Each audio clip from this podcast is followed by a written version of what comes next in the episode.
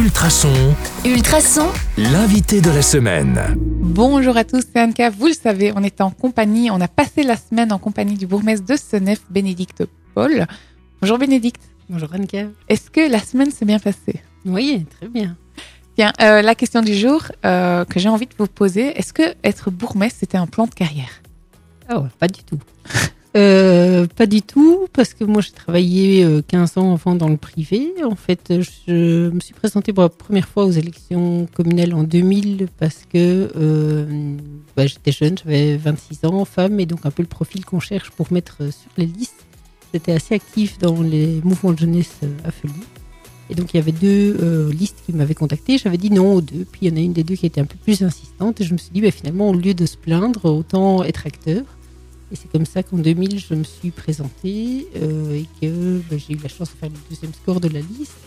Le chef de file est parti euh, quelques années après, donc on m'a dit bah, maintenant c'est toi. Donc c'est comme ça que je me suis retrouvée chef de file. Et puis euh, bah, finalement, ça vient aussi de décisions indépendamment des miennes, je dirais. C'est dans la succession du précédent bourgmestre Philippe Busquin, il y a eu des conflits et donc la liste socialiste a éclaté en deux listes et ça a rebattu les cartes euh, à Senef. Donc c'était pas du tout un plan de carrière. Par contre, j'ai découvert avec beaucoup de plaisir ce métier et euh, je trouve ça passionnant, comme je le disais l'autre jour, par la diversité et par euh, le- chaque journée qui est différente. Donc on continue en 2024 Ah oui, je repars Oui. pour 2024, mais par contre, je le ferai pas jusqu'à 67 ans parce que je pense que et pour moi et pour la commune, à un moment, il faut. Là, j'ai encore, on évoquait hier euh, des projets et je pense que je peux encore apporter des choses et que et que j'ai encore le dynamisme, mais je ne ferai pas ça jusqu'à 67 ans. Et vous avez déjà une idée de ce que vous ferez après? Pas du tout. Pas du tout. Parce donc ça, que moi, j'avais promis en fait euh, en 2012 d'arrêter euh, mon emploi, donc j'ai pas d'autre emploi à côté. Je suis bourgmestre à temps plein, et donc c'est clair que ça devra se préparer aussi la suite parce qu'il faudra recommencer quelque chose à zéro. Allez, on vous souhaite une bonne réflexion. Euh, moi, j'ai envie aussi de vous passer à la- au grill de la question perso. Donc ça, les auditeurs, ils connaissent. C'est une petite lettre que vous avez piochée au hasard. C'était quelle lettre encore M. M. Et le but, bah, c'est que vous me donniez un mot qui, qui vous correspond et qui commence par la lettre M.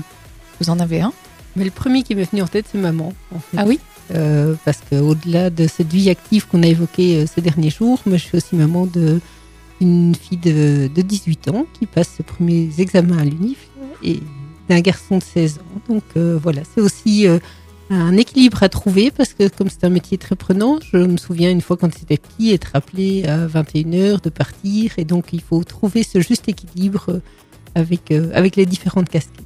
Et donc, et donc on- quand, quand on voit ça, que vous êtes maman active et, aussi femme active dans la vie professionnelle, on peut dire que vous êtes féministe ou c'est un mot que vous n'aimez pas? Alors j'aime beaucoup l'idée qu'il y ait. Alors j'aime pas du tout le mot égalité entre les hommes et les femmes. Je trouve qu'on est complémentaires et qu'il faut pas que le but n'est pas d'avoir autant de camionneurs que de camionneuses et d'infirmiers que d'infirmières.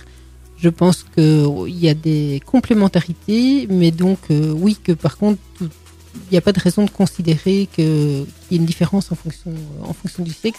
Je n'aime pas dans le mot féministe le côté combatif.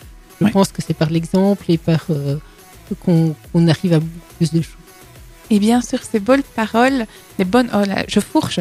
Sur ces belles paroles, je vous remercie d'être venu euh, vous confier à nous.